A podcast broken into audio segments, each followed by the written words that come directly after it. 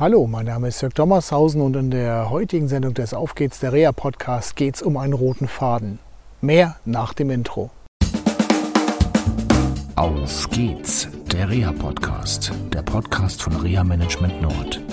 Mit Tipps und Ideen zur Rehabilitation für Unfallopfer, Rechtsvertretungen und Versicherungen. Oft haben wir ja schon an dieser Stelle das Thema gehabt, Heilverfahrenssteuerung und Reha-Planung. Ich habe oft genug darüber berichtet und trotzdem ist es immer wieder ein aktuelles Thema. Ähm, wo liegen eigentlich hier die Probleme? Ähm, bist du bei einer Berufsgenossenschaft versichert, läuft, äh, wie das auch im Gesetz steht, alles automatisch, von Amts wegen sozusagen. Jedenfalls bei den meisten Berufsgenossenschaften ist das so der Fall. Es gibt auch einige, ähm, wo das nicht so gut klappt, äh, wie ich das mal mitbekomme, wenn ich Fälle habe, wo Begehen mit drin sind und wo der Haftpflichtversicherer und auch die Rechtsanwälte und Rechtsanwälten sagen, unserem Klienten, Mandanten geht es nicht so gut. Äh, aber im Prinzip ist es so, dort läuft alles, es gibt ein Durchgangsarztsystem, es gibt eine Struktur, nur bestimmte Verletzungen dürfen von bestimmten Leuten auch behandelt werden und so weiter. Und es wird auch dann, besonders bei schweren Verletzungen, immer ein Reha-Plan gemacht. Und ähm, da gibt es auch Zielfestlegungen. Und es wird auch schriftlich gemacht und man muss auch unterschreiben. Und ähm, das Spannende ist an dieser Stelle halt, dass viele dieser Reha-Pläne auch wirklich erfolgreich auch im zeitlichen Ziel sind. Das ist der eine Punkt. Bist du jetzt Kassenpatient, dann hast du ein riesiges Problem. Das ist nämlich das, was mir viele Menschen halt berichten, die aus dem Krankenhaus entlassen worden sind. Wir hatten das Thema Entlassmanagement schon oft genug. Dann äh, beim Hausarzt oder der Hausärztin auflaufen und dann hören, ja, also ich weiß nicht und ich kann Ihnen vielleicht eine Überweisung überschreiben. Sie kriegen sechsmal Krankengymnastik oder solche Dinge passieren halt immer wieder. Das ist der Standard und ich erlebe leider Unfallopfer erst nach einer gewissen Zeit, nach dem Unfallereignis und dann haben sich viele Dinge schon verselbstständigt. Das ist die akute Versorgung. Und es gibt aber auch die Zeit danach. Das heißt, Menschen, die schwere Unfallfolgen haben, die benötigen auch eine Nachsorge. Und das gehört zur Reha-Planung und Heilverfahrenssteuerung auch dazu. Ganz konkret geht es um eine junge Dame, will ich mal sagen, Schülerin, ähm, die ich gemeinsam mit dem Team der Unfallchirurgie im Ludmillenstift Meppen begleiten darf. Und ähm, da stellte sich äh, zwei, zweieinhalb Jahre nach dem Unfall die Frage, können Metallplatten am Oberschenkel entfernt werden. Sie hatte unter anderem auch eine schwere Wirbelsäulenverletzung. Da wurde schon mal eine Teilmetallentfernung durchgeführt. Aber jetzt stellte sich die Frage, ja, kann dieses Metall entfernt werden. Und was gehört denn dazu?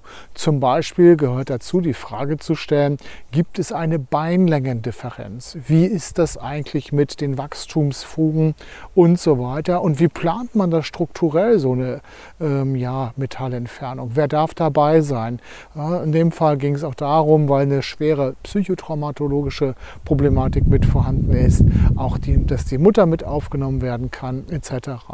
Lange Rede, kurzer Sinn. In einem längeren Gespräch hat der Reha-Arzt aus dem Ludmillenstift in Meppen der Betroffenen und ihrer Mutter eigentlich erklärt nochmal, was damals operiert worden ist, was problematisch sein könnte, wenn man die Metalle nicht rausnimmt, ähm, was sinnvoll wäre zu machen, wenn die Metalle rauskommen und welche Folgen das hat.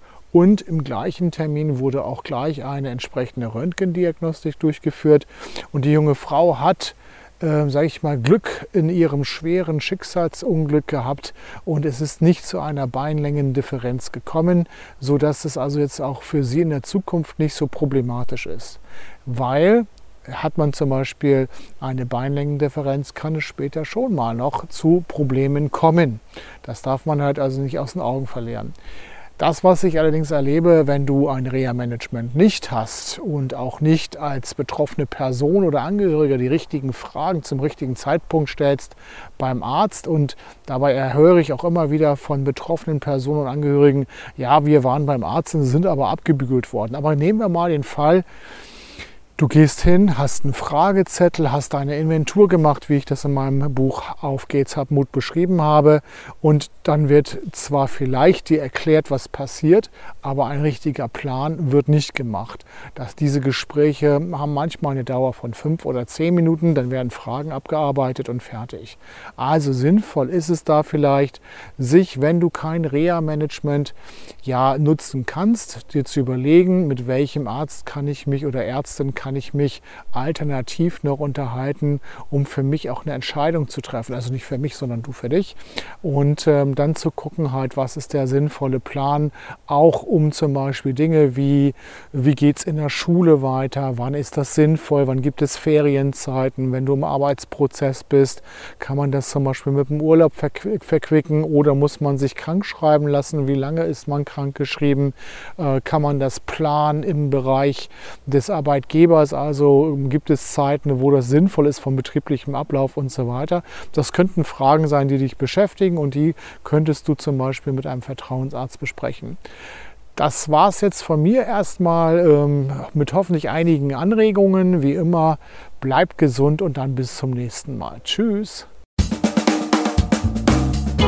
Das war eine Folge von Auf geht's, der Reha-Podcast, eine Produktion von Reha Management Nord. Weitere Informationen über uns finden Sie im Internet unter www.rehamanagement-nord.de.